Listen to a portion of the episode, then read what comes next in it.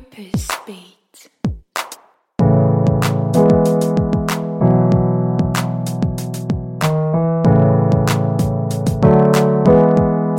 Hallo, mein Name ist Lisa Kögler. Ich bin Purpose Coach und Managing Partner bei Momentor, einer Mentoring- und Coaching-Plattform für berufliche Weiterentwicklung. Und ich freue mich, dir heute unsere Mentorin fürs Ohr, Mireille Ngosso, österreichische Politikerin, Ärztin und Aktivistin für Chancengleichheit vorstellen zu dürfen. Mireille hat mich total inspiriert von ihrem Werdegang her. Es hat mich berührt, dass sie als schwarze Frau in Österreich oft als junges Mädchen und junge Frau das Gefühl bekommen hat, nicht schlau genug zu sein, um zum Beispiel zu studieren und was du dir aus dem Gespräch wirst mitnehmen können, ist einerseits, wie du eine politische Karriere beginnen kannst oder dich auch einfach politisch einsetzen kannst, warum es wirklich wichtig ist, Vorzugsstimmen zu geben. Das habe ich mir auf jeden Fall mitgenommen, egal ob für Mireille oder für jemand anderen. Als weiße Person wirst du auch ganz viel über eigene Privilegien lernen und als Person of Color wirst du Ermutigung für deinen Weg in einem leider noch rassistischen Land wie Österreich mitnehmen können. Falls du ebenso Aktivistin bist, dann könnte für dich interessant sein, wie Mireille mit der Frustration umgeht, wenn sie das Gefühl hat, wenig oder zu wenig zu bewegen. Noch ein kurzes Announcement. Die Expedition Y wird im Sommer wieder starten. Die Expedition Y ist mein achtwöchiges Gruppencoaching-Programm, damit du in deine Berufung kommst. Du kannst dich jetzt schon zur ersten Übung der ersten Woche anmelden, beziehungsweise sie dir runterladen und da mal reinschnuppern, dass du ein Gefühl bekommst, was wir da so miteinander machen werden. Lade dir das einfach runter. Du findest direkt in den Show Notes den Link dazu. Wie du vielleicht bemerkt hast, gab es jetzt eine längere, ehrlich gesagt, äh, ungeplante Podcast-Pause. Das hat mehrere Gründe. Zum einen gab es unser grandioses Event am 31.05., das ziemlich viele unserer Ressourcen in Anspruch genommen hat, aber das sich auch ausgezahlt hat. Also da nochmal herzliches Dankeschön, wenn du dabei warst. Das war wirklich sehr, sehr, sehr, sehr schön und cool. Ähm, und es gibt jetzt übrigens auch die die Beiträge der Mainstage zum Nachhören auf unserer Website. Ich werde dir das auch noch verlinken in den Shownotes. Zum anderen, ähm, und das ist auch noch ein Grund, warum es so lange gedauert hat, ist unsere tolle, großartige Mitarbeiterin Sabrina, die mich immer ganz tatkräftig im Podcast unterstützt hat, zu neuen Ufern aufgebrochen beruflich. Das heißt, sie ist nicht mehr Teil unseres ähm, Teams, aber sie folgt damit auf jeden Fall ihrem Purpose. Deswegen bin ich auch nicht nur traurig, sondern wünsche äh, dir, liebe Sabrina, auf dem Weg, auf deinem Weg das aller, allerbeste. Finde es richtig gut, dass du ähm, diesen Schritt jetzt gemacht hast und ich wünsche dir ganz viel Erfolg und freue mich da auch für dich. Ja, und aus diesem Grund müssen und mussten wir uns neu organisieren. Da blieben auch einige To-Dos auf der Strecke und deswegen gibt es dieses wundervolle Interview jetzt. Es ist übrigens das vorletzte, die vorletzte Folge ähm, dieser ersten Staffel von Purpose Beat. Aber es wird weitergehen. Und jetzt viel Spaß!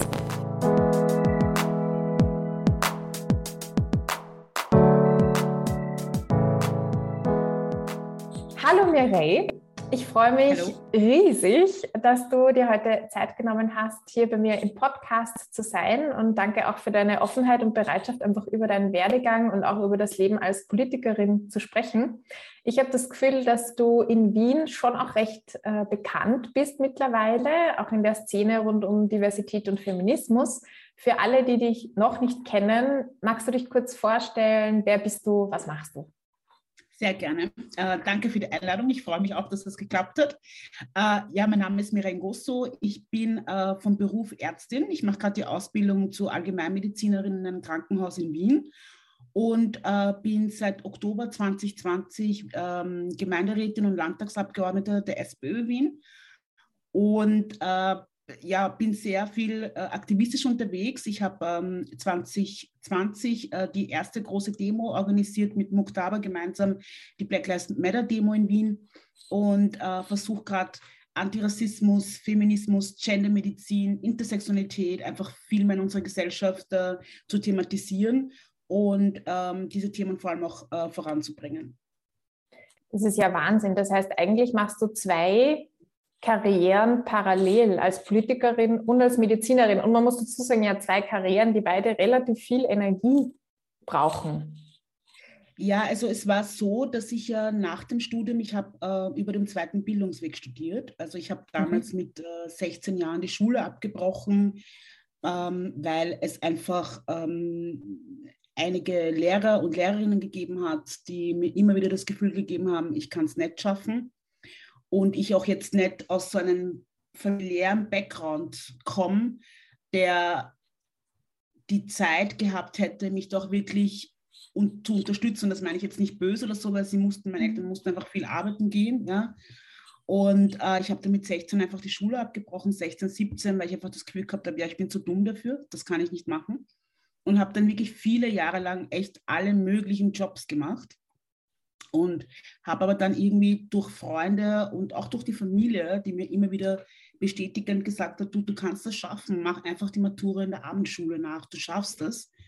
Und dann habe ich dann wirklich äh, die Abendschule besucht. Das hieß dann für mich am Tag arbeiten gehen, dann am Abend in die Abendschule zu gehen.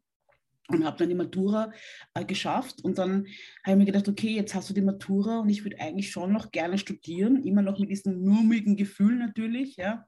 Mhm. Und habe mich dann entschlossen, Medizin zu studieren.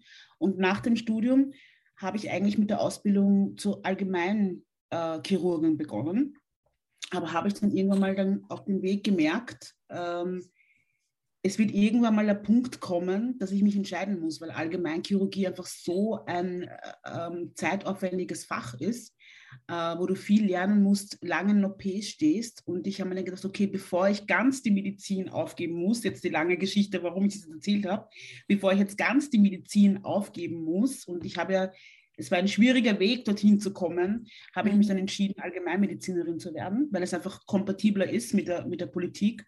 Und, und ich bin sehr zufrieden, dass ich diese Entscheidung getroffen habe, weil ich doch immer wieder dadurch, dass ich doch immer wieder in der Klinik bin, äh, im Krankenhaus bin, immer mit Menschen in Kontakt komme, habe ich das Gefühl, das erdet mich auch und dass ich mhm. einfach meinen Job, den ich sehr gerne mache, auch tun kann. Und äh, ich bin sehr glücklich über diese Entscheidung. Also wirklich Hut ab. Ich habe totalen Respekt vor dem, dass du das alles unter einen Hut kriegst. Du bist ja auch noch Mama, das hast du noch nicht erwähnt. Genau. Wobei das eh so ein Thema ist, bei den Männern sagt man nie, ja, wie kriegst du das ja. einen Hut und bei den Frauen schon. Also ja. das muss man eher auch kritisch, äh, ja. kritisch äh, betrachten. aber, aber trotzdem natürlich Familie und, und äh, durchaus in zwei Karrieren einfach, die du da machst, wirklich ähm, sehr beeindruckend. Sag mal, wie ist dein Interesse an Politik entstanden? Nimm uns da mal, wenn du uns da mit reinnimmst, so in die Story, in deine Geschichte auch, wo hat das gestartet? Ähm, ich bin mit meinen Eltern gemeinsam geflüchtet aus der Demokratischen Republik Kongo. Also ich bin dort geboren. Die Demokratische Republik Kongo, die liegt genau in Zentralafrika beim Äquator. Und da hat es damals einen Diktator gegeben, der Mobutu hieß, und der hat über 30 Jahre lang in Kongo regiert. Und äh, mein Vater war ein Sozialist und hat eben dieses, gegen dieses Regime gekämpft. Und wir mussten dann wirklich in einer Nacht- und Nebelaktion, also so erzählen es mir meine Eltern, mhm. ich kann mich nicht mehr daran erinnern, ähm, das Land verlassen und sind dann über Angola, also das Nachbarland drunter, dann nach Österreich geflohen und waren zuerst in Dreiskirchen und dann äh, von Dreiskirchen dann nach Wien. Und mein Vater hat sich eigentlich relativ schnell politisch wieder engagiert und ähm, damals eben in der SPÖ. Und ich muss sagen, ich bin als kleines Kind schon sehr, sehr viel mitgegangen. Also ob das jetzt bei den Hausbesuchen war, Sektionsabenden, 1. Mai, Aufmarsch. Das waren alles Dinge, wo ich immer mit dabei war mit meinem Vater und meiner Mama. Und, äh, und mein Vater hat mir auch sehr, sehr viel eigentlich von der sozialdemokratischen Geschichte erzählt und hat, hat mir auch sehr viel gezeigt in Wien, ja, ob es jetzt der Karl-Marx-Hof ist oder also ist und ja, und das hat mich schon sehr stark geprägt. Aber ich muss sagen, der erste Gedanke, wo ich mir dann selber gedacht habe, ich möchte mich gerne politisch engagieren, war eigentlich im Jahr 2000, wo es die erste schwarz-blaue Bundesregierung gegeben hat. Ähm, mit äh, Schüssel und Haider. Und das war ja diese 90er Jahre Zeit. Und in dieser Zeit war es so, dass schwarze Menschen sehr stark diffamiert worden sind. Mhm. Ähm, also schwarze Menschen sind wirklich fast jeden Tag in der Kronenzeitung vorgekommen. Irgendwie äh, schwarzer Dealer, äh, schon wieder Drogenverkauf, äh, schwarze Frauen waren prinzipiell immer mit Prostitution und es, war, es wurde mit sehr vielen Stereotyp also sehr viel Stereotypisierung. Und es hat uns natürlich, also gerade meine Familie auch sehr Angst gemacht, weil es natürlich, wir wurden so in Pranger gestellt und jedes Mal, wenn wir die Zeitung geöffnet haben und schon wieder eine schwarze Person irgendwie äh, schlecht dargestanden ist oder schlecht gemacht worden ist, hat uns das sehr getroffen. Und dann als diese Bundesregierung dann auch noch angelobt worden ist, war das nochmal so ein Hammerschlag, weil das war eigentlich so, okay, jetzt wurde der Rassismus irgendwie ähm, etabliert, ja, ähm, er wurde salonfähig gemacht, es wurden ja mhm. dann äh, Dinge gesagt, die ich bis, bis dato nie mitbekommen habe. Und das war so der erste Gedanke, wo ich mir gedacht habe, eigentlich würde ich mich gerne engagieren und ich würde gerne dagegen ankämpfen. Es hat aber dann doch zehn Jahre lang gedauert, bis ich dann wirklich den Schritt gewagt habe und natürlich mir auch angeschaut habe, äh, wo will ich hin, äh, welche Partei zieht mich jetzt so richtig jetzt an, zu 100 Prozent. Und ähm, hat es dann doch noch mal zehn Jahre gedauert, bis ich dann wirklich den ersten Schritt gewagt habe, äh, in die Sozialdemokratie zu gehen und dann dort anzudocken und mitzuarbeiten. Wow, da steckt ja schon auch ganz viel eigener, ich nenne es jetzt Purpose dahinter oder eigene vielleicht auch Sinnhaftigkeit einfach in dem Ganzen von deiner Geschichte her und von dem, was du selbst erlebt hast. Was würdest du sagen, wofür trittst du an? Was ist das, was dich bewegt? Was ist das Ziel, was du damit erreichen möchtest, wenn du dich in der Politik engagierst? Was mich an der Sozialdemokratie immer sehr angezogen hat und was ich immer sehr bewundernswert und großartig gefunden habe, war, dass die Sozialdemokratie sich immer für Menschen einsetzt, die es nicht so leicht haben. Also mhm. ich weiß, dass so viele Leute sagen, ja, jetzt fangst du schon wieder damit an. Aber es ist wirklich so, dass so wie ich jetzt heute da bin, mhm. das nie möglich gewesen wäre, wenn es keine, kein rotes Wien gegeben hätte. Ja? Ob es jetzt sozialer Wohnbau war, ich habe von dem Ganzen profitiert. Ja? Und, ähm, und deshalb war es für mich klar, ich gehe zur SPÖ und ähm, ich möchte mich einfach für Menschen einsetzen, die es nicht so leicht haben, die nicht so ein großes Gehör bekommen und die nicht die gleichen Chancen haben wie die, wie die Mehrheitsgesellschaft. Ja? Und ja. dadurch, dass ich das selbst ja immer wieder einen eigenen Leib auch erlebt habe und auch äh, bei vielen äh, Menschen mit Migrationsbiografie auch gesehen habe, ist es natürlich ein sehr, sehr großer Antrieb für mich, gerade ja. Antirassismus oder auch Gendermedizin ja, wirklich voranzubringen und, und äh, in die Gesellschaft hineinzubringen. Mhm. Ja. Aber ich möchte noch dazu sagen, weil das dann, weil ich das dann doch immer wieder mitbekomme, wenn ich über, wenn ich über das rede, dann meine ich jetzt nicht damit, ähm, dass ich jetzt irgendwie gegen weiße Menschen bin oder äh, also es ist hier kein Kampf irgendwie zwischen schwarzen Menschen oder People of Color oder weißen Menschen. Ja?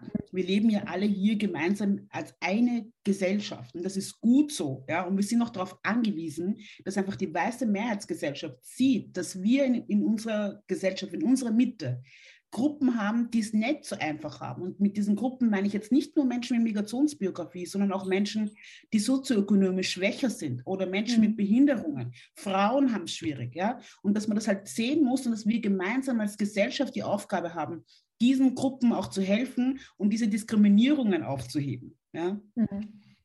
Welche Verantwortung und auch welche Hebel siehst du denn da in der Politik? Weil ich glaube, dass viele Leute, die in die Politik gehen, schon eigentlich zumindest mal am Anfang den Anspruch haben, was zu verändern. Jetzt von außen, ich bin ja nicht in der Politik aktiv, aber da manchmal drängt sich mir die Frage auf, wie viel Macht haben PolitikerInnen denn dann tatsächlich? Also was kann man denn wirklich auch verändern als PolitikerInnen? Ist man da nicht auch im System dann sozusagen eingeschränkt mit den Hebeln und mit den Stellschrauben? Wie, wie siehst du das? Wo hat die Politik ihre Ich denke, das ist immer eine persönliche, eine persönliche Frage für einen selbst. Ja? Mhm. Also für mich war der Anspruch, in die Politik zu gehen, um wirklich was zu verändern. Ähm, ich habe bewusst meinen Job behalten. Ja, das habe ich bewusst getan, weil ich hätte auch sagen können, okay, gut, das war's. Ich arbeite nicht mehr und bin jetzt nur noch Gemeinderätin und Landtagsabgeordnete. Das habe ich nicht getan, um eben auch diese Freiheit auch ähm, zu behalten, ja, und auch immer diese Möglichkeit zu haben, zu sagen, okay, gut, wenn mir etwas nicht gefällt und auch wenn es meine eigene Partei ist, kann ich mich trotzdem kann ich trotzdem ein Wort erwidern, kann trotzdem etwas darauf sagen mhm. und äh, bin dadurch nicht immer so, bin dadurch nicht eingeschränkt.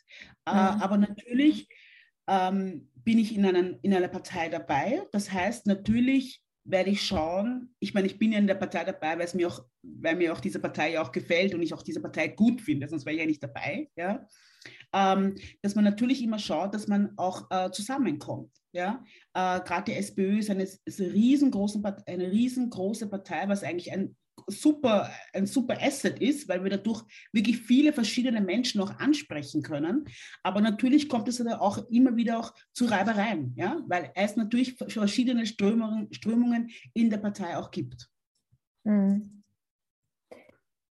Ähm, was siehst du denn für Möglichkeiten eben äh, jetzt als SPÖ, wofür steht ihr da oder was wären Maßnahmen, die gesetzt werden sollten, politisch, also wo ihr politische Instrumente bedient, damit unsere Gesellschaft äh, chancengleicher wird jetzt für alle Gruppen und eben auch Subgruppen, damit es weniger Rassismus gibt und so weiter?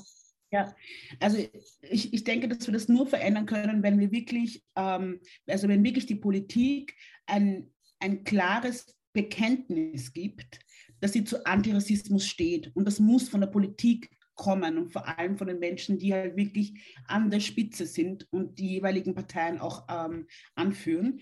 Ähm, also ich glaube, das ist mal das, das, das, Allerwichtigste, dass halt wirklich dieses klare Bekenntnis von der Politik kommt. Und natürlich brauchst du die gesetzlichen Rahmen, die Rahmen dazu. Also wir brauchen wirklich Gesetze, die einfach Menschen äh, mit Behinderungen, äh, Frauen, People of Color, äh, schwarze Menschen schützen. Ja? Und es gibt ja von, äh, von EU-Ebene, gibt ja diesen Aktion, nationalen Aktionsplan gegen Rassismus. Der soll ja bis ähm, 2025 in allen Nationen in Europa äh, durchgesetzt werden. Und er wurde auch schon bei uns in, äh, in der Bundesregierung eingebracht. Und ich hoffe, dass dadurch das auch schon von der EU-Ebene einfach schon kommt, ja, dass dann wirklich auch eine Veränderung äh, stattfinden wird. Aber ich denke, dass das von der Politik die gesetzlichen Rahmenbildungen äh, kommen müssen. Aber natürlich brauchen wir die Ges äh, Zivilgesellschaft, weil die immer mhm. die, diese Motivator, die Krafttreibenden sind, ja, um dann wirklich auch die Veränderung in die Politik zu bringen. Und für mich persönlich denke ich mir, was für mich ein, ein Riesenwunsch ist, wo ich auch versuche, sehr stark auch äh, daran zu arbeiten, dass einfach viele junge Menschen in die Politik kommen. Ja, ich, äh, also gerade wo ich diese Demo organisiert habe, nicht nur da, jetzt auch, wo ich in der ganzen Zivilgesellschaft unterwegs bin. Es gibt so viele junge Menschen, die so politisch sind, ja, sich mhm. so einsetzen, ob wir jetzt die Klimabewegung uns anschauen oder Black Lives Matter Bewegung anschauen, ja. Und ich würde mir einfach wünschen, dass diese Menschen auch in die Politik kommen, ja, weil desto mehr wir dann in der Politik sind, desto mehr können wir dann auch verändern und können auch den Wind drehen und können das System vor allem auch verändern. Ja, das ist super, dass du das ansprichst, weil ich kann mir auch vorstellen, dass Personen zuhören, die in sich irgendwo schon diesen Wunsch haben, in die Politik zu gehen, aber man sich dann vielleicht fragt, naja, was ist denn der erste Schritt? Also wo fange ich denn an? Was würdest du da raten? Also ich finde, der erste Schritt ist auf jeden Fall, sich alle Parteien anzusehen. Ja? Mhm. Also wirklich einmal die Programme anzusehen, für was steht denn eigentlich jede Partei dann würde ich mir anschauen, unabhängig jetzt, wo man lebt, die unterschiedlichen Bezirke, weil jede Partei ist in jedem Bezirk oder ob es jetzt äh, außerhalb von Wien ist, auch in, in, den Bundesländern, immer unterschiedlich. Und das darf man nicht, nicht mhm. unterschätzen. Ja? Mhm. Deshalb unbedingt sich auch die unterschiedlichen Bezirke mal ansehen und mal auch sich die Leute ansehen, die dort sind. Kann ich mit diesen Leuten zusammenarbeiten? Ja? Und, ähm, und dann wirklich diesen Schritt zu wagen und, die, und in die Politik zu gehen. Und ich würde kann... wirklich appellieren an, an alle, die sich irgendwie politisch engagieren. Wir brauchen euch in der Politik, weil wir müssen das System verändern. Und das werden wir nicht schaffen mit ein, zwei, drei Leuten. Ja? Dafür brauchen wir einfach mehr Leute. Ja, wenn du sagst, sich die Leute anschauen, also ich finde das voll spannend, wenn du das eben auch das beziehungsweise total unterschiedlich sein kann und man es nicht ja. nur Partei wählen soll, sondern eben dann auch den Bezirk. Wo, ja. wo wäre denn äh, der Ort, wo ich auch hingehen kann? Also denkst du, es reicht, wenn ich einfach recherchiere im Internet oder gibt es irgendwelche Veranstaltungen, Räte, wo man, auch wenn man noch nicht bei der Partei ist, einfach mal dazukommen kann, um sich das anzuschauen? Also auf jeden Fall Internetrecherche und dann gibt es ja immer in jedem Bezirk eine Bezirksorganisation, äh, wo man dann anklopfen kann, hingehen kann, sich erkundigen kann, weil meistens ja auch äh, in jedem Bezirk eine Jugendgruppe gibt, äh, eine Frauengruppe gibt, äh, die unterschiedlichen Gruppierungen gibt, wo man dann mitarbeiten kann, mitmachen kann. Äh, ich denke, dass die, die Bezirksorganisation ist auf jeden Fall eine sehr gute erste Anlaufstelle. Ja, super. Voll gut. Ich glaube, das ist ein guter erster Schritt, den man einfach setzen kann und wo man sagen kann, okay, ich, ich, ich schaue es mir eben wirklich an, kann ich mit den Leuten zusammenarbeiten. Jetzt, weil ja. du gesagt hast, es wäre notwendig, auch auf gesetzlicher Ebene was zu tun. Es ist ein bisschen beschämend, aber tatsächlich weiß ich gar nicht, wie die rechtliche Lage, zum Beispiel Thema Antirassismus, in Österreich ist. Gibt es da Gesetze, die Minderheiten schützen? Gibt es gar nichts? Es gibt schon Gesetze, die Minderheiten schützen, aber noch nicht genug. Es gibt zum mhm. Beispiel kein Gesetz bis jetzt, äh, der zum Beispiel Racial Profiling beschützt, schützt, zum Beispiel. Mhm. Ja? Es fehlt uns noch und wir haben Beispiel die Statistik äh, von EU-Ebene, dass Österreich da in der Spitze mitgrundelt, äh, wenn es um Racial Profiling geht. Ja? Also da gibt es für die Opfer zum Beispiel überhaupt keinen Schutz. Äh, es gibt eine Beschwerdestelle im Innenministerium, was auch schon mal ein bisschen komisch klingt, wenn eine Beschwerdestelle im Innenministerium ist. Also wir bräuchten auf jeden Fall eine Beschwerdestelle, die außerhalb ist und die vor allem unabhängig ist, wo man dann auch wirklich hingehen kann und sagen kann, okay, so und so und so war Spaß und man weiß, dass es eine unabhängige Beschwerdestelle. Also da gibt es schon noch genügend Lücken, ähm, die, äh, die man füllen kann. Ja. Ja, spannend. Okay, das, ich finde das nämlich auch wichtig, dass man ein bisschen weiß, wie, wo steht man denn im eigenen Land, äh, was fehlt da, was, was gehört da auch noch gemacht vielleicht. Aber ich kann da auf jeden Fall ähm, das Black Voices Volksbegehren mhm. ähm, äh, anpreisen. Ja? Mhm. Also das Black Lives Volksbegehren, das hat sich eigentlich nach dieser ganzen Black Lives Matter Demonstration hat sich das gegründet, äh, äh, wo wir gesagt haben, okay, wir, wir, wir möchten einfach diese gesetzlichen Rahmenbild, äh, äh die gesetzlichen ähm, die Gesetze dazu haben. Ja? Mhm. Und haben uns dann wirklich in unterschiedlichen Gruppierungen weil das Black Voices Volksbegehren ist jetzt nicht nur für schwarze Menschen da. Es ist zwar aus dieser Black Lives Matter Demo, also Bewegung gekommen, aber es ist natürlich für alle Menschen, die von Rassismus betroffen sind und haben uns dann mit den unterschiedlichen äh, ähm, Gruppierungen, ob es jetzt die äh, muslimische Jugend Österreich ist, äh, Hör, also ähm, Roma und Sinti, ähm, auch ähm, die jüdische Hochschülerschaft, also es sind verschiedene Gruppierungen mit dabei wo wir gesagt haben, okay, gut, wir, wir schauen jetzt, ähm, welche Forderungen wir stellen können an die Politik, damit sich das ändern kann. Und das sind eben sechs große Felder entstanden, ob das jetzt Arbeitsmarkt ist, äh, ob das die Gesundheit ist. Als Gesundheit habe ich ausgearbeitet, die, die Forderungen, mhm. äh, wo wir gesagt haben, okay, wir möchten das wirklich in... Ähm, äh, in den Gemeinderat, also in den Nationalrat bringen und äh, ich, also einfach unter www.blackvoices.at kann man sich alle Forderungen anschauen. Und falls ihr noch nicht das Volksbegehren unterschrieben habt, bitte, bitte unterschreiben und auch an alle Freunde und Freundinnen weiterleiten, weil wir möchten es wirklich voranbringen als das erste antirassistische Volksbegehren in Österreich. Cool. Ich werde den Link auf jeden Fall auch in die Shownotes dazugeben, damit man das direkt Danke. finden kann und dann auch unterzeichnen kann. Ja, voll gut. Hm. Du hast zusammen mit Faika El Nagashi, ich hoffe, ich habe es richtig ausgesprochen, ein Buch geschrieben und das kommt demnächst auf den Markt und zwar im Mai. Mhm. Ähm, das heißt, für alle, die hier sind, worum geht es denn da? Ähm, also das ist eine, also ich freue mich riesig, dass wir dieses Buch zusammenschreiben, weil es auch, ich meine, ich bin jetzt von der SPÖ Wien, die Feiker ist von den Grünen und Nationalratsabgeordnete.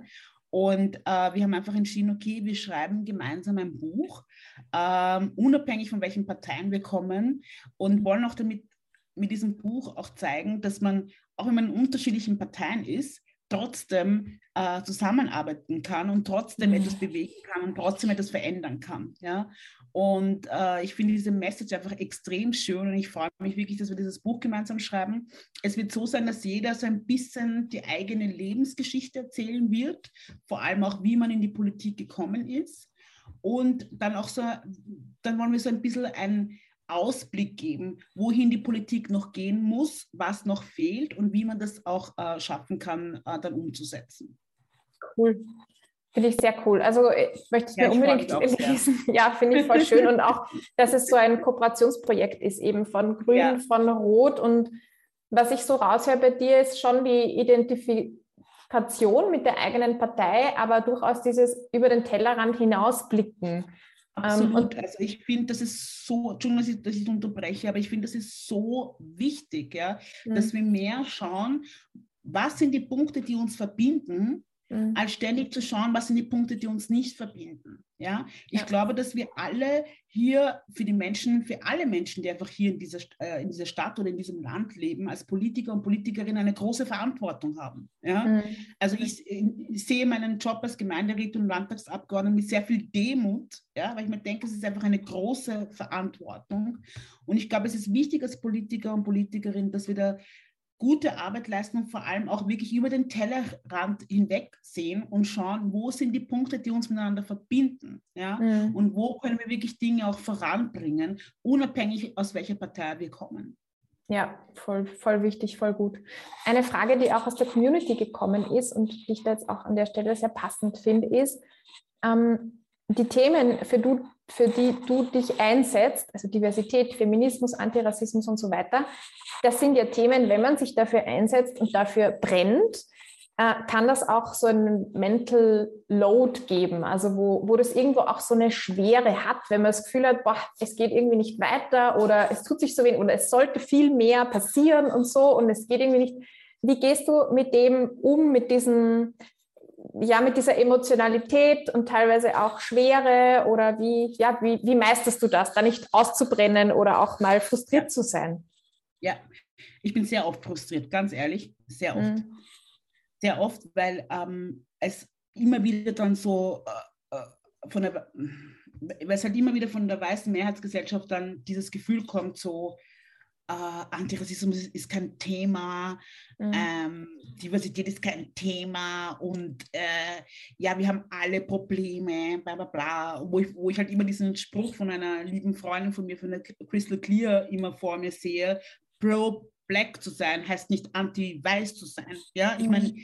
ähm, wie ich schon am Anfang gesagt habe, wir leben alle hier gemeinsam in einer, als eine Gesellschaft. Ja? Mhm. Und ähm, es gibt schon Zeiten, wo mich das extremst runterzieht und wo ich natürlich auch so eine gewisse Unsicherheit dann auch habe, so dann mir dann schon überlege, wie genau formuliere ich die Dinge, weil ich niemanden mehr angreifen will. Und, mhm. und wenn ich dann merke, ich habe das, es ist wieder da, dass ich so ein bisschen mhm. unsicher werde, schwere, also schwer werde, müde werde auch, ja, dass ich dann wirklich auch sage, okay, gut, ich suche mir jetzt meine safer Space ähm, ich versuche mich mit Menschen zu umgeben, die mich verstehen, ähm, die ein ähnliches Problem haben wie ich, wo wir uns halt gegenseitig Support und, und Kraft und Energie geben.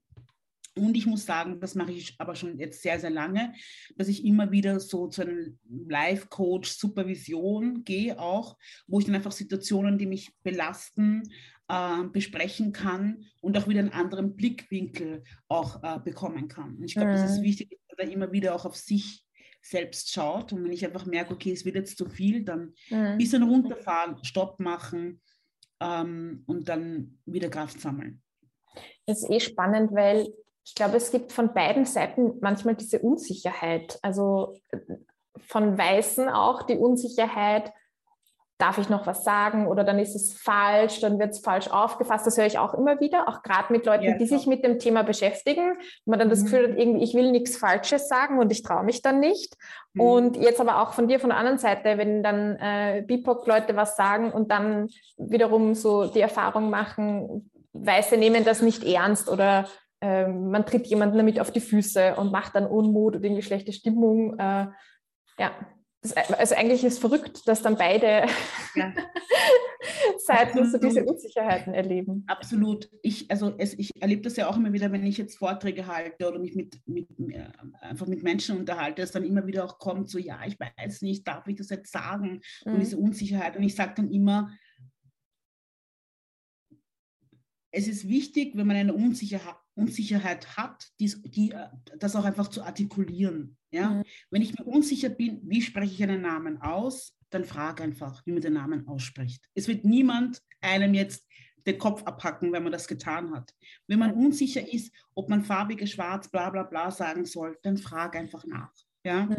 Äh, ich denke, dass in diesem Prozess es wichtig ist, dass wir ehrlich miteinander sind, eine, aber eine Kommunikation miteinander aufrechterhalten. Ja? Und mhm. keinen Krieg oder Kampf entstehen lassen. Weil das sollte mhm. es nicht sein, weil wir noch immer als eine Gesellschaft hier leben. Ja. ja. Voll, ich finde das schön, wie du jetzt gesagt hast, die Kommunikation aufrechtzuerhalten. Also keinen Krieg, aber auch kein Schweigen wo genau. man sich dann aus Rücksicht voreinander irgendwie anschweigt und genau. eben keine Kommunikation genau. mehr da ist. Das ist auch kein genau. Miteinander. Mhm. Ja, absolut. Und ich glaube auch, dass für beide Seiten jetzt, weil ich erlebe das ja auch immer wieder, auch wichtig ist, dass wir halt auch schauen, dass wir nicht unsere eigene Bubble ständig bedienen, ja, die es eh versteht zum größten Teil, ja, mhm. sondern auch wirklich schauen, dass wir den Rest äh, der Rest der Bevölkerung oder der Rest ähm, von Österreich mit ans Board holen. Ja? Mhm. Und das heißt für mich auch, dass ich wirklich schaue, ähm, einfache Wörter zu, zu benutzen, die wirklich jeder versteht. Oder wenn ich Wörter benutze, die nicht jeder verstehen kann, was auch fair enough ist, mhm. sie auch wirklich zu erklären, ja? damit ich wirklich äh, so viele Menschen wie möglich damit ansprechen kann und nicht das Gefühl gebe, okay, wenn ihr jetzt das oder das nicht weiß, wisst, dann seid ihr jetzt alle deppert. So, jetzt auf gut Wienerisch gesagt. Ja? Und ähm, also ist mir schon ein sehr großes Anliegen, dass ich viele Menschen mitkriege, mit, also mitnehmen kann. Ja? Und ähm, ja. Ja, voll gut, voll wichtig. Was waren bisherige Tiefpunkte auch in deiner Karriere? Also, weil du ja auch als schwarze Frau in Österreich Politikerin bist, nehme ich an, dass da auch der Rassismus nicht Halt macht. Ähm, was war denn so schwierig auf deinem Weg bisher oder vielleicht auch das Schwierigste? Ähm, ich finde, das Schwierigste ist, ähm, sich nicht als Opfer zu stilisieren mhm. und dass man mhm. nicht in diese Opferrolle gedrängt wird. Mhm. Also ich sehe mich nicht als Opfer ähm, und ich möchte auch nicht als Opfer gesehen werden. Ich weiß schon, wie ich mich wehren kann. Ich weiß schon, wie ich äh, um die Runden kommen kann. Äh, ich, ich, ich finde, das ist das Schwierigste, weil wenn man in diese Ecke gedrängt wird, und das war gerade, als ich äh, Bezirksvorsteher, Stellvertreterin geworden bin und dann diese ganze Welle da gekommen ist, war das für mich so das Schwierigste, dass ich aus dieser Opferrolle rauskomme, weil ich mhm. sehe mich nicht als, äh, ich sehe mich nicht als Opfer. Mhm. Wie hast du das geschafft, aus dem rauszukommen? Ich glaube, indem ich halt auch immer, indem ich mich nicht habe unterkriegen lassen, ähm, indem ich dann auch die, ähm, die Hasskommentare auch, dann auch wirklich angezeigt habe mhm. und ich mich auch wirklich gewehrt habe, ja, mhm. und das nicht über mich habe jetzt ähm, über, ich meine, es hat mich natürlich überschwemmt, weil es einfach eine Riesenwelle ja. war ähm, aber ich versucht habe, trotzdem noch irgendwie die Oberhand ähm, zu behalten. Ja. Ja, krass. Ich glaube, dass man sich das als weiße Person nicht so vorstellen kann, was da passiert, weil Hasskommentare habe ich jetzt noch nie erhalten. Ich meine, ich bin auch keine Politikerin und stehe nicht so in der Öffentlichkeit. Ja. Aber trotzdem macht das einen Unterschied und ich glaube, dass das so Bereiche sind, die als weißer Mensch, die man einfach auch nicht sieht und deswegen ja. da, da nicht reinschauen kann, weil sie nicht in der eigenen Erfahrungswelt so sind. Ja, ja. Ja, ja voll. Ich glaube, es ist wichtig in dieser ganzen Antirassismus-Diversitätsbewegung, dass wir ähm, wirklich aufeinander hören. Ja? Weil ich erlebe das dann immer wieder, dass äh, man sagt etwas, es wird dir gleich abgeschrieben und das stimmt ja nicht und das ist ja nicht wahr in Österreich jetzt noch immer, bla bla bla. Ähm, mhm. Ich glaube nicht, dass jeder oder jede per se rassistisch ist. Ja, das glaube ich nicht. Aber ich glaube, dass wir alle in diesem selben System groß geworden sind, mhm. die einfach diskriminierend ist. Ja, und es ist genauso für mich. Das heißt auch für mich, dass ich immer wieder reflektieren muss.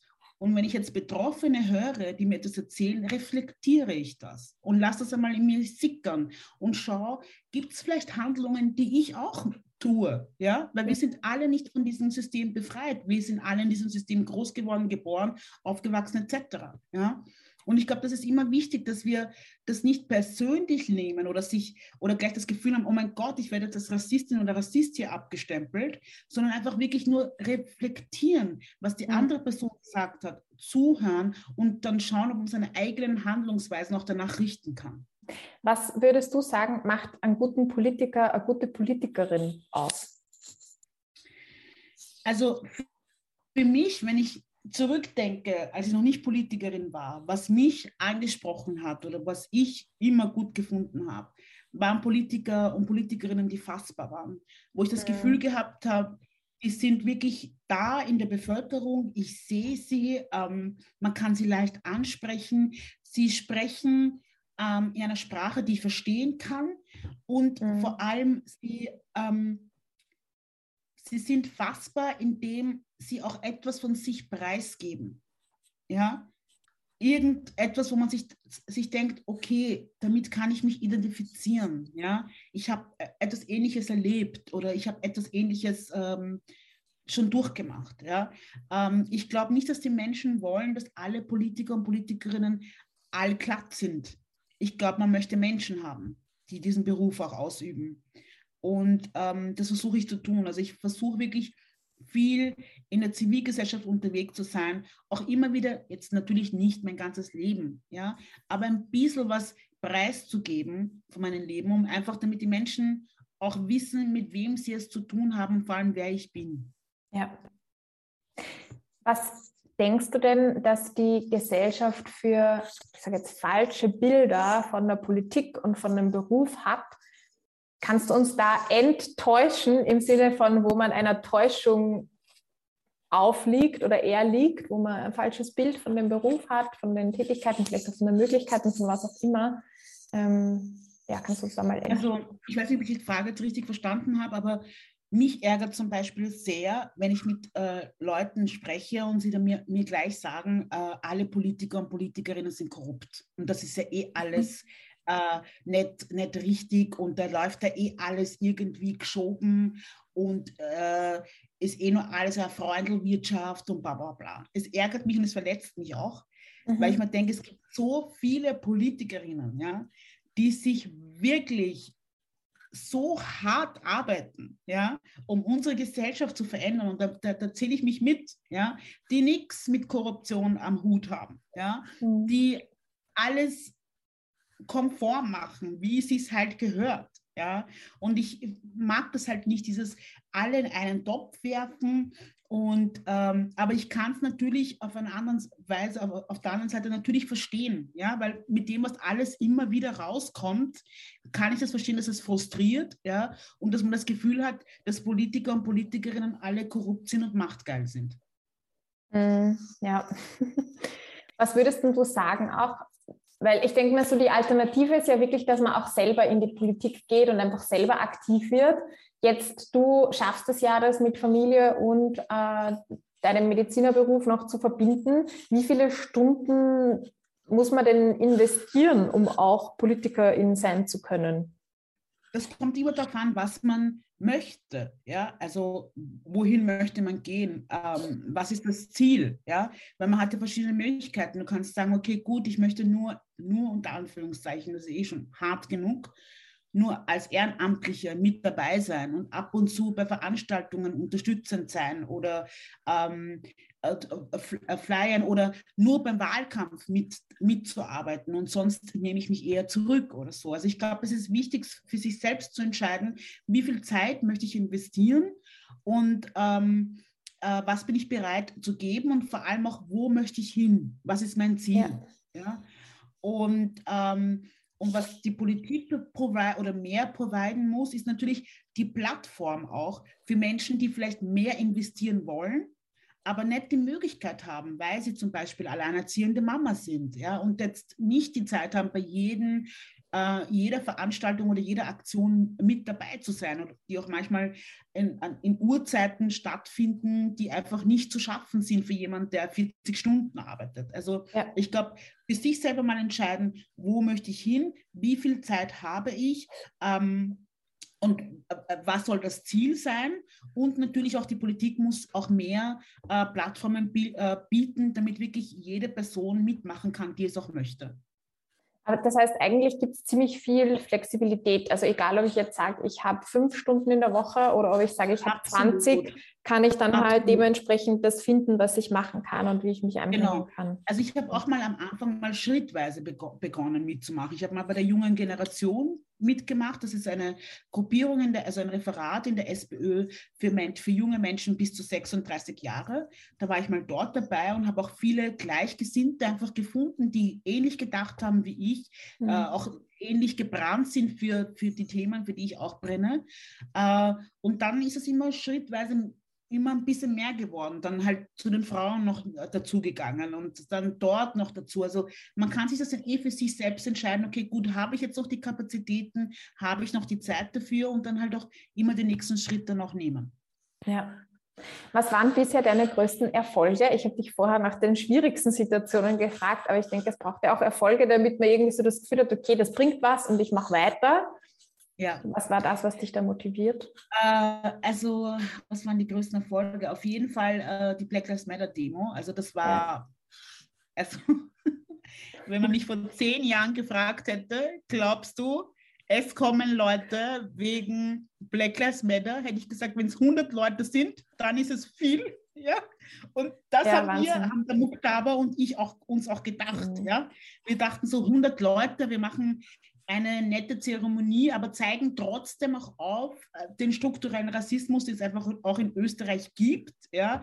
Und dann war es das wieder, aber wir haben halt zumindest etwas getan und ein, ein, Zeichen gesetzt und waren dann beide total verblüfft, als das so viral gegangen ist, weil wir null damit gerechnet haben. Mhm. Und ich mhm. weiß noch, als wir dann am Platz der Menschenrechte gestanden sind auf diesem Wagen, und der Muktaba und ich haben uns dann angeschaut, beide Tränen in den Augen, weil die ganzen Straßen, und es sind immer mehr gekommen, junge, ältere Menschen, weiße, schwarze POCs mit selbstgemachten, ähm, äh, mit selbstgemachten äh, Kartons, wo drauf stand Black Lives Matter. Und also das war ein Moment, den wir uns nie erträumt hätten. Und es hat mich so glücklich gemacht, weil ich einfach das Gefühl gehabt habe, okay, gerade bei der jungen, äh, bei, der, bei den jungen Menschen ist es angekommen, bei ganz vielen, mhm. ja, weil sie doch ganz, ganz viele schwarze oder auch POCs als Freunde haben und dann auch so realisiert haben, was es bedeuten kann, schwarz zu sein oder POC zu sein und sie das nicht für ihre Freunde oder Freundinnen wollen. Ja? Mhm. Und das hat mich so glücklich gestimmt, weil ich mir gedacht habe, okay, gut, wir haben eine nächste Generation, die anders denkt, ähm, viel lauter ist, viel solidarischer ist, ja, und das stimmt mich natürlich total hoffnungsfroh, auch gerade in Bezug auf, auf die nächste Generation, auf meinen Sohn zum Beispiel, ja, mhm. dass es dann für ihn ähm, dann auch, auch, auch einfach einfacher werden wird. Also das war sicherlich einer meiner größten Erfolge, ähm, mhm. die ich natürlich nur geschafft habe mit anderen Leuten. Also ich war jetzt nicht alleine, der Muktaba und andere Kooperationen, die uns da alle geholfen haben. Und ähm, sicherlich auch ähm, jetzt zum Beispiel ist es noch nicht so, so publik, aber ähm, ich bin gerade dabei, weil ich habe ja Medizin studiert hier in Wien, Humanmedizin, und habe da schon ziemlich schnell im Studium dann gemerkt, dass das Studium sehr stark oder Medizin generell noch sehr stark auf weiß und männlich dominiert ist. Äh, wenn man sich auch nur die Forschungen anschaut, dass, da meistens, äh, dass es da meistens um männliche Mäuse geht. Wenn man sich die Covid-Forschungen anschaut, dass es größtenteils nur bei Männern geforscht worden sind, Frauen, Frauen kaum berücksichtigt, berücksichtigt berücksichtigt mhm. worden sind und schwangere Frauen sowieso fast gar nicht. Ja? Mhm. Ähm, und das habe ich auch ganz stark im Studium gelernt, dass, ähm, also auch gesehen, dass da Frauen und POC und Black People eigentlich kaum eine Rolle gespielt haben. Also ich habe dann Medizin mhm. studiert, bin dann jetzt fertige Ärztin und sehe dann einfach in die Klinik, wir stoßen an, weil wir halt mhm. gewisse Dinge im Studium nicht gelernt haben. Ja? Mhm. Und äh, ich bin gerade dabei mit dem Wiener Gesundheitsverbund ähm, in, in Wien, der hat äh, sieben äh, Spitäle auch hier in Wien, ähm, Fortbildungsangebote zu schaffen für junge Mediziner und Medizinerinnen aber auch genauso das Pflegepersonal, Hebammen etc. Äh, in Bezug auf Gendermedizin, aber auch in Bezug auf Diversität. Und das ist für mich auch so ein Erfolg, weil wir wieder einen kleinen Schritt wieder äh, weiterkommen und äh, diese Themen wieder präsent machen und vor allem auch äh, gewährleisten, dass die nächsten Mediziner, Medizinerinnen oder Pflegepersonal wirklich adäquat alle Menschen gerecht und gut äh, behandeln kann. Ja, ja, voll krass. Also das ist auch etwas, was ich erst in den letzten Jahren eigentlich mitbekommen habe, wie dass es da eben voll die Unterschiede erst einmal gibt bei Frau, Frauen, Männern, aber auch äh, von der Farb, Hautfarbe her, äh, dass da auch biologisch einfach Dinge manchmal anders ja. ablaufen und das in der ja. Forschung halt einfach hauptsächlich auf weiße Männer bezogen ist. Ich habe gehört, dass es deswegen ist, weil das einfacher ist, als wenn man jetzt zum Beispiel Frauen mit ihrem Zyklus irgendwie das noch erforschen würde, wo es mehrere Parameter gibt, die dann unsicher sind. Ist es jetzt ja. dem oder ist was anderes äh, die Ursache, warum das Medikament so wirkt und so wirkt? Ja. Ist es das, dass es einfach die einfachste Variante ist oder wo, wo ja, es, ist auf, es ist auf jeden Fall das. Das ist einer der Hauptgründe, warum man das mhm. tut. Wir Frauen haben Eierstöcke, wir Frauen haben eine Gebärmutter, wir Frauen haben äh, Hormone, das ist äh, Östrogen, Progesteron etc. Und das ist natürlich dann bei einer Forschung schwieriger zu handhaben, als wie es bei einem Mann ist. Und das ja. ist eigentlich einer der Hauptgründe, warum man das tut. Mittlerweile nimmt man jetzt schon Frauen, die halt in der Menopause oder nach der Menopause sind. Ja, wenn man dann sagt, okay, gut, das ist dann äh, einfacher zu handhaben. Aber das kann es ja nicht sein, dass wir halt bei, bei, vielen Medikamenten noch immer nicht wissen, wie sich die Nebenwirkungen bei den Frauen dann auswirken, dass wir noch immer nicht wissen, jetzt wissen wir es gerade bei, bei Herzinfarkt, aber bei ganz, ganz vielen Krankheiten, wie sich das eigentlich bei der Frau auswirkt. Wir machen, ein, wir machen die Hälfte dieser Bevölkerung aus und müssen auch dementsprechend auch behandelt werden können. Und das ist ja also dass man da, also da, ich finde, da muss man ganz, ganz viel Druck machen, dass in der Forschung das berücksichtigt wird, Frau, aber genauso in der Forschung berücksichtigt wird, Menschen mit Migrationsbiografie, weil die kommen auch fast gar nicht vor. Ja, ich finde das wirklich, ich finde das so cool, weil du so eine Energie ausstrahlst und weil, weil du da einfach so unermüdlich irgendwie ähm, ja, vorangehst und, und kämpfst und dich für die Sachen einsetzt. So, das ist voll cool. Jetzt, wenn Zuhörerinnen da sind, die sagen, hey, äh, Mireille, ich will, ich will dich irgendwie supporten, ich will dir auch meine Stimme geben, wir sind ja in einer repräsentativen Demokratie, wo wir auch sagen kann, so, ähm, was sind denn da die Möglichkeiten? Also auch wenn man jetzt nicht selbst Politikerin wird, wie kann man denn dich supporten? Ähm, also man kann generell Politiker, Politikerinnen, die man gut findet, supporten, indem, wenn es dann eine, eine Wahl da ist, ja, dass man halt wirklich Vorzugsstimmen gibt. Also das ist so eine ganz, ganz groß, also ich habe das früher, muss ich auch ganz ehrlich sagen, auch nie so gesehen, habe halt immer die Partei gewählt und dann halt fertig, ja. Aber es ist ganz, ganz wichtig für die Menschen, die in diesem System drinnen sind, und das ist kein einfaches System, ja, ähm, dass sie auch die Unterstützung äh, von der Bevölkerung bekommen. Und diese Unterstützung kann man nur bekommen, indem man halt Vorzugsstimmen vorweisen kann. Ich weiß, es ist, ja, aber that's how the system works. works. Was werden die nächste Wahl, wo man dir eine Vorzugsstimme geben kann? Ähm, auf jeden Fall bei der Wien-Wahl, wenn ich wieder äh, auf die Landesliste kommen sollte. Das ist dann ja. 2025. Ja. Noch eine Weile hin. Noch eine Weile hin. Ja. aber gut, es ist einmal deponiert. Ja. Na, aber voll gut. Ja, das stimmt, weil äh, mit Vorzugsstimmen, ich habe schon mal gegeben, aber eben, dass es doch eigentlich so was Wichtiges ist und dass man dann wirklich äh, konkret an Menschen also Einzelpersonen eigentlich. Genau, wirklich unterstützen kann. Ja? ja? Also Leute, die vielleicht im System untergehen, aber wo man weiß, die machen einfach wirklich gute ja. Arbeit. Ähm, das ist halt wirklich eine gute Möglichkeit, sie zu unterstützen und ja. Cool. Also ich habe dann selber gemerkt beim Wahlkampf 2020, wie wenige Leute das eigentlich nutzen. Also ich muss, ich ja. sage selber, ich habe das echt lange nie genutzt, ja, ja. Äh, bis ich dann verstanden habe, okay, wie wichtig es eigentlich ja. für, die einzige, eins, für, die, äh, für die Politikerinnen ist, wenn sie halt diese Vorzugsstimmen kriegen. Irgendwie macht das bei mir gerade noch mal Klick, weil äh, man sagt immer so, ja, als Bürgerinnen, man hat ja die Pflicht, aber auch das Recht zu wählen, so, man soll davon Gebrauch machen, aber eben nicht nur die Partei zu wählen, sondern auch äh, die Person zu wählen. Absolut. auch wählen zu gehen. Also das ja. ist ganz, ganz wichtig. Also ich bin ja oft als Wahlbeisitzerin äh, gesessen.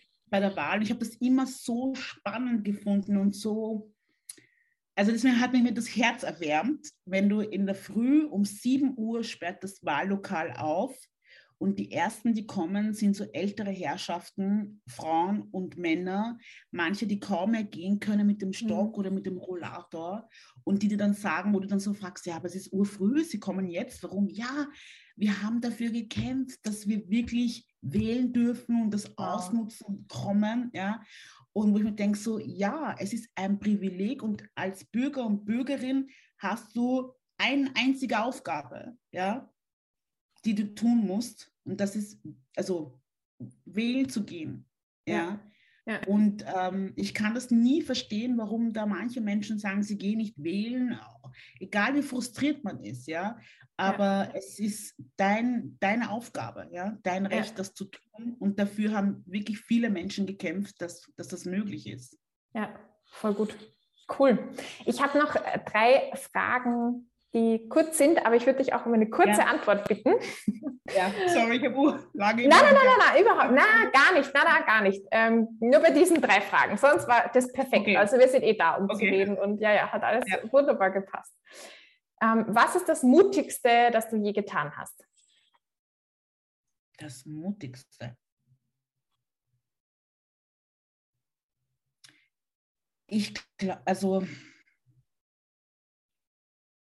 das Studium. Hm. Weil das hat mich, also da hatte ich schon sehr viel Angst. Ja, schon sehr viel. Und äh, da bin ich wirklich über meinen Schatten gesprungen. Sehr, sehr viele Male. Cool, voll gut. Gut, dass du es gemacht hast. ich hoffe, das ermutigt auch viele, die es ja. hören und vielleicht noch ja, vor diesem Schritt zu sagen, ja, ich weiß niemals nicht, aufgeben mhm. und vor allem also das finde ich ganz, ganz wichtig. Das hat mir mal jemand gesagt, das habe ich mir so verinnerlicht. Niemand weiß, wie viel Kraft in dir selbst steckt, außer du selbst. Und mhm. niemand kann dir diese Kraft, die du selbst hast, nehmen. Ja? Mhm. Und es kann dir auch niemand sagen, dass du etwas nicht machen kannst. Preach it, sister. cool, sehr cool. Ähm, nächste Frage. Wer glaubt an dich? Wer glaubt an mich? Also auf jeden Fall mein kleiner Sohn, mein Sohn, mein Mann, meine Familie. Ja. Auf jeden Fall. Und ganz, ganz viele Menschen. Also manchmal ist man dann so, wo man sich denkt, oh Gott, hat der mich schon wieder angegriffen und der ist dagegen und der ist dagegen, dass man vergisst die Leute, die eigentlich einen unterstützen. Und das sind ja. ganz, ganz viele. Und ich will mich nochmal von ganzem Herzen auch dafür bedanken. Es tut echt gut, wenn man mal so eine urliebe Nachricht bekommt oder eine urliebe E-Mail oder man jemanden auf der Straße trifft und der einen, einen anspricht und sagt, hey, danke für deine Arbeit, hey, vielen, vielen Dank, weil es wirklich, äh, wirklich sehr, sehr gut tut und einen wirklich sehr motiviert. Hm, kann ich nachvollziehen, voll schön. Was bedeutet Erfolg für dich? Uh, das sind Kleinigkeiten. Ja, also für mich ist auf jeden Fall nicht Erfolg, dass ich jetzt sage, ähm, ja, ich werde jetzt, ich weiß nicht was, die Bevölkerung so und so. Für mich ist Erfolg schon, wenn ich eine Person überzeugen konnte. Mhm. Weil diese eine Person, finde ich, dann die nächste Person überzeugt mhm. und die dann die nächste Person überzeugt. Und das ist dann, hat dann einen viel mhm. größeren Impact eigentlich, als man, als man denkt. Also für mich ist ein Erfolg, wenn ich eine Person ähm, mit ins Boot nehmen konnte. Voll schön. Das nehme ich mir auch mit. In Multiplikatoren zu denken auch. Voll, mhm. voll. Cool. Ich habe noch eine Abschlussfrage. Es ist ja. äh, eine gewisse Visualisierung, die, auf die ich dich da jetzt einladen werde. Und zwar ja. stell dir vor, wir haben jetzt Nachmittag, ja, und wir werden jetzt dann äh, das Gespräch beenden. Du wirst noch ein paar Termine haben, mit deinem Sohn Zeit verbringen, mit deinem Mann, werdet irgendwann Abendessen und nach einem gemütlichen Abendprogramm wirst du ins Bett fallen, zufrieden und du wirst tief und fest einschlafen und du wirst ganz gut schlafen. Und in dieser Nacht passiert ein Wunder. Du kriegst es nicht mit, weil du ja schläfst. Aber das Wunder ist, dass deine Mission plötzlich erfüllt ist. Das heißt, wir leben in einer Welt, die wirklich chancengleich ist, in einer gleichberechtigten Gesellschaft, was Gender betrifft, was Herkunft betrifft. Nice. Dieses Wunder ist passiert, genau, du weißt es noch nicht, aber stell dir vor, du wachst am nächsten Morgen auf. Was hat sich verändert? Woran würdest du es als erstes merken, dass sich was getan hat? Kannst du uns da kurz in diese Welt mit reinnehmen? Ich würde es merken, dass ich die Zeitung aufschlage in der Früh und, seh, und mir die Schlagzeilen ansehe und die Schlagzeilen sich verändert haben. Ich glaube, das wäre mal so das Erste, was ich sehen würde dass da andere Schlagzeilen drinnen stehen, dass da vor allem eine gendergerechte Sprache steht, eine Sprache ist, die alle Menschen, die in dieser Stadt leben oder in diesem Land leben, mit einschließt, ähm, die auf Frauen schaut und äh, auch auf sozioökonomischen Unterschieden schaut. Also ich glaube, das wäre das erste Ding, was, ich, was mir auffallen würde. Und dann mhm. sicher, wenn ich dann in die Arbeit fahre, Radio aufdrehe und Politiker und Politikerinnen äh, reden höre, eine andere Sprache hören würde. Mhm. Ja, also mhm. ich glaube, das wäre so, was ich, mhm. was ich sehen würde. Und dann ja. komme ich zum Beispiel ins Spital und mache vielleicht dann meine, mein, mein Medizinbuch auf und sehe verschiedene Abbildungen mit verschiedenen Hautfarben und ähm, ja, Unterschiede. Und dann behandle ich meine mhm. erste Patientin und denke mir, ja, ich weiß ganz genau, was sie hat, wie ich sie unterstützen kann. Mhm. Und ich sehe die Pflege, die auch mit mir zusammen das irgendwie äh, vollzieht und therapiert. Mhm. Ich würde in den Kindergarten dann gehen, meinen Sohn abholen und überall im Kindergarten gendergerechte Sprache sehen. Nicht mehr blau ist Bub, rosa ist Mädchen. sondern alles ist ja. gemixt zusammen ich würde äh, Kindergartenpädagoginnen sehen mit den unterschiedlichen Hautfarben, aber auch trans und also queer, alles zusammen. Mhm. Und ähm, ja, so. Und würde nach Hause gehen mit weniger Wut im Bauch mhm. und hm. weniger Verletzungen mhm. und weniger mhm. diese Mikro, Mikroaggressionen, mhm. weil es einfach ein entspannter Tag wäre. Mhm entspannter, für alle entspannter dann. Ja, voll schön. Auf jeden Fall.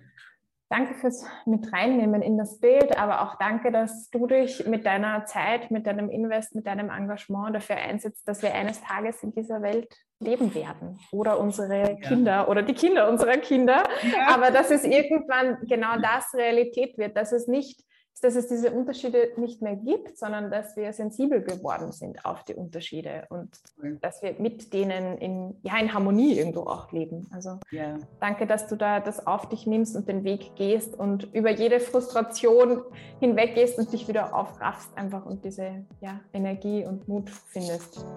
Danke für den Support. Vielen Dank. Danke dir. Danke dir. Ich danke dir für deine Aufmerksamkeit und fürs Zuhören. Und wie ich schon im Intro erwähnt habe, kommen wir ja zum Ende der ersten Staffel. Und da würde ich mich ganz besonders über dein Feedback freuen, über deine Gedanken und über deine Ideen. Wovon möchtest du in Staffel 2 denn gerne mehr hören? Welche Themen fandest du besonders spannend? Welche Formate haben dich besonders angesprochen? Oder hast du ganz neue Ideen zu Inhalten oder zu Formaten? Das würde mich wahnsinnig interessieren. Schreib mir einfach auf oder aber äh, schreib es direkt in eine Rezension auf Apple Podcast. Da werde ich auf jeden Fall auch nachschauen. Und ja, dann wünsche ich dir alles Gute bis zum nächsten Mal und folge deinem Beat.